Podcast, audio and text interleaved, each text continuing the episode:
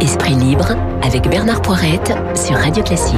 Et face à moi en studio, le seul esprit libre de ce matin, Luc Ferry, que je salue. Luc, bonjour. Bonjour, cher Bernard. Bon, parlons d'abord de l'affaire euh, franco-turque. C'est exceptionnel ce qui se passe. Rappel de l'ambassadeur français à Ankara, Erdogan qui deux fois en 48 heures injurie le président français en disant qu'il est complètement fou et qu'il doit se faire soigner la tête, etc. Comment sentez-vous la chose? Comment avez-vous perçu ça? Bah d'abord, il a un côté Bolsonaro-Trump, hein, donc c'est quand même un être assez assez bizarre. Mais euh, je crois qu'il y, y, y, a deux choses derrière qui sont importantes. D'abord, il y a un contentieux avec la, la, Turquie, entre la France et la Turquie, qui est très ancien. Il y a la question de l'entrée dans l'Europe, il y a la question des Kurdes, il y a la question du rôle de la, la Turquie en Syrie, il y a la question de la Grèce aussi. Et donc, sur les quatre points, euh, la France et la Turquie sont et en le génocide arménien. Les Français ont été très en pointe aussi. Mais ça, c'est pas Erdogan, mais là, c'est vraiment Erdogan. Et donc, oui, bien sûr, sur le génocide arménien, il y a aussi une, il y a aussi un contentieux. Donc c'est en effet un cinquième. Les, les quatre que je viens d'évoquer, ils sont typiquement avec Erdogan. Euh, et puis il y a un, un, enjeu majeur. Et là, je pense que ça montre à, à Emmanuel Macron à quoi et à qui il a affaire. C'est qu'il s'agit pour les islamistes, c'est un proche des frères musulmans, il s'agit pour les islamistes de récupérer autant qu'il est possible les musulmans euh, des Lumières, les musulmans modérés. Bon, et donc euh, comme les caricatures de Charlie, certaines d'entre elles sont en effet euh, insultantes, comme les caricatures le sont pour les, les catholiques ou pour les juifs ou pour les bouddhistes, c'est pareil. Mais c'est insultant pour les pour les, les, les, musulmans et pas simplement pour les, les islamistes. Bon, et il espère récupérer les musulmans en, en insultant en insultant le temps Macron. Donc euh, ça peut marcher ça peut marcher sur une frange euh, de certains, sur une frange de la population de certains pays. C'est ce qu'on voit aujourd'hui. C'est pas énorme à mon avis, mais c'est quand même assez efficace. Et donc euh, il y a, il y a un vrai enjeu de ce côté-là, parce que on voit bien que dans la lutte contre l'islamisme, on n'a pas à faire simplement un problème franco-français, mais un problème international majeur. Mmh. Il y a des États, il y a des théocraties islamistes, et puis il y a des organisations comme les Frères musulmans, comme les salafistes, etc., qui sont des organisations internationales. Et donc quand on y touche euh, D'abord, il y a probablement des, des, attentats qui se préparent, donc euh, j'espère que la, la, police sera capable de les déjouer. Mais enfin, il faut s'attendre à ça. Il y aura des répliques. Mmh. Et puis, on a affaire encore une fois à une dimension internationale et pas simplement une dimension euh, franco-française. Donc, c'est évidemment quelque chose. En même temps, ça nous rend service d'une certaine manière parce que ça montre à qui on a affaire. Alors, je suis très frappé. Moi, j'ai discuté avec des jeunes gens, des gens entre 20 et 30 oui. ans ces derniers oui. jours. Eh ben, majoritairement, ils disent Macron a eu tort euh, de dire ce qu'il a dit à la Sorbonne du genre nous gardons le droit de faire des caricatures, il n'y a aucune raison, ça fait partie euh, de notre liberté à nous les Français de faire ça et le corps enseignant aussi peut les montrer, etc. Ils disent mais qu'il appelle à la laïcité, etc. Oui, mais pas mettre de l'huile sur le feu comme ça. Et ce sont pas du tout des musulmans ou des pros. Euh... Voilà, c'est assez surprenant. Est-ce que vous vous l'avez, vous êtes sur cette ligne-là? Non. Non, non, moi je suis pas sur cette ligne-là. Je pense qu'il a raison, mais en même temps je comprends le, les choses parce que encore une fois, les caricatures de, de Charlie ne sont pas simplement insultantes pour euh, les islamistes. Elles sont insultantes pour toutes les religions, en vérité. Alors, ce qui est important de faire comprendre aux jeunes, c'est que toutes les religions ne réagissent pas de la même manière. Exactement. Voilà. Les catholiques, quand ils ont vu, il y avait, moi, je me souviens d'une caricature, je crois que c'était dans Charlie, qui était euh, Sur le, le pape, pape, ça été terrible, en train de sodomiser oui. euh, la sœur Emmanuel. je pense que les catholiques le prennent pas bien, mais ils sortent pas pour autant la Kalachnikov. Donc, je crois que c'est ça qu'il faut expliquer aux jeunes gens. C'est que, voilà, il, y a une insolence, il y y a même un, voilà, il y a des cas. Moi, j'ai aussi dans Charlie, j'ai eu droit aussi à mes caricatures quand j'étais mise. Bon, il y a des qui n'étaient pas très aimables, comme vous pouvez imaginer. Et donc, euh, voilà, il y a un droit à l'insolence, il y a un droit peut-être même au-delà de l'insolence. Mais la question qu'on devrait euh, poser aux jeunes, c'est comment vous réagissez face à ça? Vous râlez, vous, vous répondez, vous, vous gueulez si vous voulez, vous écrivez dans la presse ou vous passez à la télévision, à la radio si on vous invite et vous dites ce que vous pensez. Mais et vous venez de mmh. leur donner la parole à travers vous. Mais vous sortez pas la Kalachnikov ni le couteau. C'est ça la différence. Luc Ferry, est-ce que Erdogan, dans ce qu'il fait euh, depuis quelques jours et même euh, plus avant, depuis qu'il il est rentré au premier plan de la vie politique turque, est-ce qu'il veut être le nouveau leader oui, bien du sûr, monde musulman bien mais, sûr. Mais, mais, très globalement. Euh. Est-ce qu'il a une chance d'y parvenir? Parce qu'il y a aussi les sunnites et les chiites, donc bon, euh, il n'arrivera pas à globaliser. Je pense que ce qu'il essaye de faire, encore une fois, c'est de mobiliser les musulmans, les musulmans, j'ajoute modérés pour qu'on se comprenne, mais enfin, il suffit de dire musulmans, euh, et, et, et c'est l'enjeu évidemment de cette de ces insultes lancées penser à Macron. J'ai noté qu'en France, même Marine Le Pen a dit qu'évidemment, elle était du côté du président de la République, qu'elle le soutenait là-dessus. C'est important.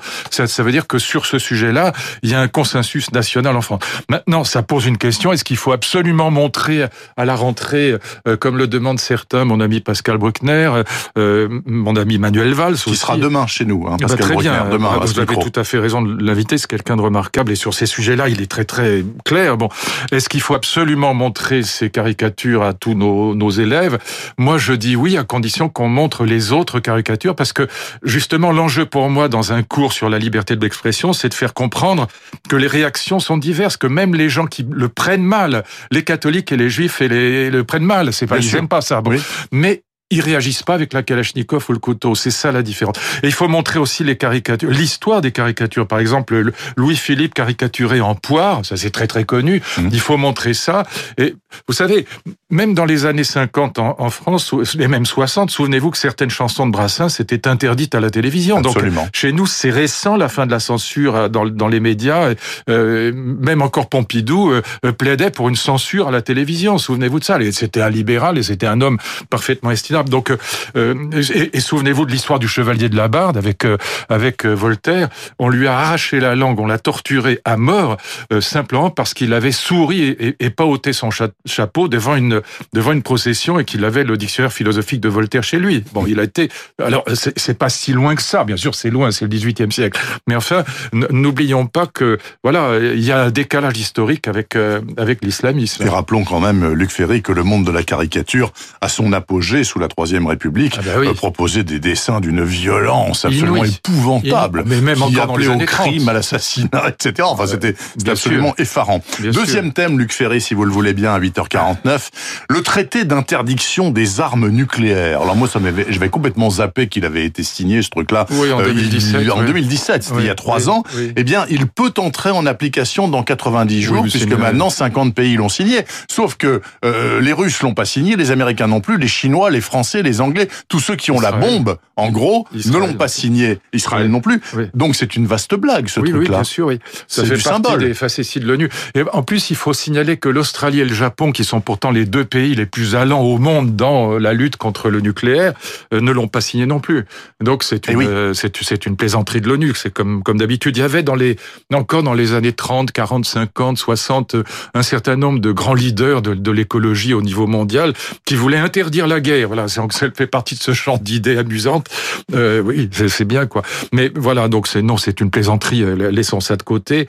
Et donc euh, ça ne servira strictement à rien. C'est un petit peu comme euh, la phrase dans la Constitution que mes amis des LR veulent absolument introduire avec cette Quelle idée que ah ben c'est l'idée qu'on ne peut pas arguer de son appartenance religieuse pour se soutenir à la, se soustraire à la loi commune. Alors vous allez inscrire ça dans la Constitution, ça changera beaucoup de choses. Ça changera strictement rien puisque c'est déjà dans la loi. Donc ça n'a aucun sens. Voilà, ça fait partie des, des facéties. On inscrit dans le droit des choses qui ne servent absolument à rien. Voilà. Donc euh, je le dis à mes amis républicains, arrêtez les blagues. De même qu'il faudrait le dire à l'ONU, mais enfin l'ONU est coutumier de, enfin coutumière de ce genre de, de plaisanterie. Ça ne sert strictement à rien. C'est comme rendre la guerre euh, illégale. Voilà, ça ne sert à rien. Le machin, comme l'appelait le général. Le général, oui, Ouais, absolument. absolument, oui. Alors, consacrons euh, la fin de vos propos, donc il nous reste cinq minutes, Luc Ferry, euh, au Covid-19, au sens Oui. large du terme. Il y a, il y a deux angles. Parlons d'abord d'un vaccin. Hier, dans le Figaro, aujourd'hui encore dans la presse ce matin, la presse papier, il y a l'hypothèse d'un vaccin avant le 31 décembre, même s'il n'est pas totalement finalisé, verrouillé, etc. On va de plus en plus, enfin, ils ont mis vraiment euh, beaucoup, beaucoup de charbon dans la machine, ils ont fait très très vite, et il y a vraiment une hypothèse d'un vaccin avant le 31 décembre, c'est plausible. Moi, ce qui m'intéresse, c'est de voir que dans le monde développé, en tout cas l'Amérique, la France, eh bien, il y a une résistance au vaccin, même à celui-là, qui est colossale. Colossale. Un Français sur deux, pratiquement, un. Américain sur deux, ne veut pas se faire vacciner, même s'il est disponible. Oui. Pourquoi? Oui, en Bah, France, Pourquoi? je, je je- Il y avait, il y avait une enquête de l'IFOP euh, qui- qui disait que 53% des Français pensaient que les, le ministre de la Santé ou la ministre de la Santé à l'époque était de mèche avec les laboratoires Oui. pour faire passer les vaccins qui sont évidemment dangereux. Bon, ce qui est consternant, c'est que le vaccin n'est pas se faire vacciner, c'est pas une question de choix individuel. C'est ça qu'il faut non, faire. c'est de la santé publique. C'est de la santé publique et si vous ne vous vaccinez pas, vous mettez les autres en danger. Oui. Donc il y a là un vrai sujet. Maintenant, il faut évidemment que ces vaccins soient totalement fiables. Et donc, euh, je pense que d'ailleurs l'Institut Pasteur est très ferme sur ce sujet. Il faut que ces vaccins soient vraiment suffisamment testés. Puis on aura, même si on avait le vaccin euh, d'ici le mois de janvier, il faut quand même dire à ceux qui nous écoutent qu'il serait pas diffusé, il serait pas achetable, si je puis dire, en pharmacie euh, avant le printemps, parce qu'il faut encore le fabriquer le diffuser. Donc euh, c'est pas pour tout de suite. Mais surtout, il y a vraiment cette, euh, euh, ces visions complotistes qui ont été qui ont été relayées par un certain nombre de gens. Souvenez-vous à propos des masques, il y a un certain nombre de gens qui disaient ah oui, on va mettre des puces dans les masques. Bill Gates va mettre des puces dans les masques pour nous pour nous pour nous fliquer, pour nous tracer. Enfin bon, on est on nage en plein délire. Si on veut revenir à des choses sérieuses, je pense que les, les grands épidémiologistes là-dessus sont maintenant d'accord l'essentiel, l'essentiel, l'essentiel, c'est de tester et de confiner seulement les gens qui sont malades. Absolument. Donc, ce qui est très important, c'est les tests antigéniques. Ce sont des tests qui donnent les résultats en un quart d'heure, mm. peut-être en une demi-heure, en tout cas en moins d'une heure. On les aura enfin bientôt ici, alors, qu'ils sont déjà disponibles ailleurs. Ils sont fiables à 70-80%, ce qui est déjà énorme. Et si, si je peux me permettre une phrase, parce qu'on n'a plus beaucoup de temps, je vois l'heure qui tourne, on a investi énormément dans l'économie, le soutien à l'économie, le soutien aux chômeurs, les prêts aux entreprises, etc. Donc on a investi dans l'économie pour que le système de santé ne soit pas en rupture, qu'il collapse pas. Il aurait fallu, pardon de le dire comme ça, faire l'inverse. Il fallait investir dans le système de santé pour que le système économique ne parte pas en rupture. On a fait exactement le contraire de ce qu'il fallait faire sur le plan général, je veux dire. Je parle pas des problèmes des masses, des tests, etc. Il y a, il y a eu des problèmes particuliers. Mais il fallait investir absolument dans le système de santé. Il fallait recruter, il fallait former, recruter dès le mois de février, dès le mois de mars, peut-être même deux ans avant, pour qu'on évite le collapse économique dans lequel on est aujourd'hui. On a fait exactement l'inverse. On a soutenu l'économie, les chômeurs, etc. Et ça atteint ses limites aujourd'hui pour que le système de santé n'explose pas. C'était exactement l'inverse de ce qu'il fallait faire. Alors, je le dis maintenant, non pas pour critiquer le gouvernement, on l'a suffisamment fait, mais pour euh, dire que s'il y a une troisième vague, il y aura peut-être une troisième vague, on n'en sait rien. C'est possible. Voilà, puisqu'on nous dit qu'il faudra vivre avec toute notre vie. Le, le, le, le, coronavirus sera toujours là. Donc s'il y a une troisième vague, c'est maintenant qu'il faut la préparer. Donc il faut absolument investir des milliards maintenant, puisqu'on fout 80 milliards dans l'économie.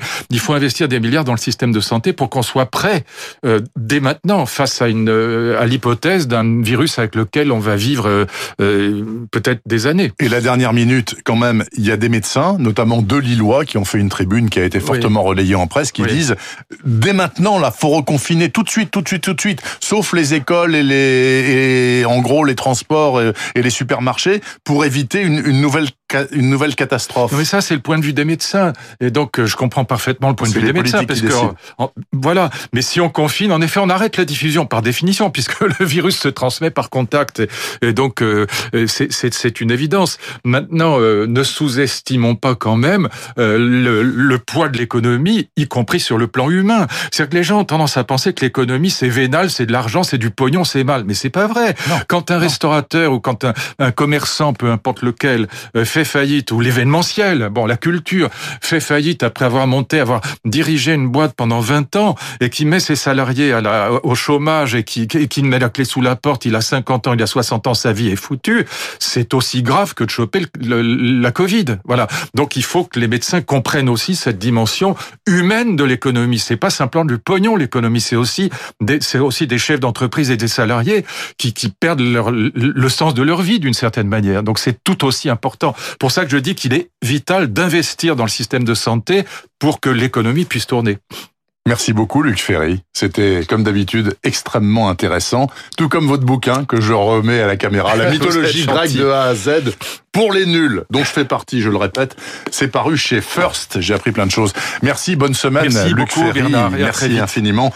La météo, le flash de 9h et Franck Ferrand. C'est la suite du programme sur Radio Classique.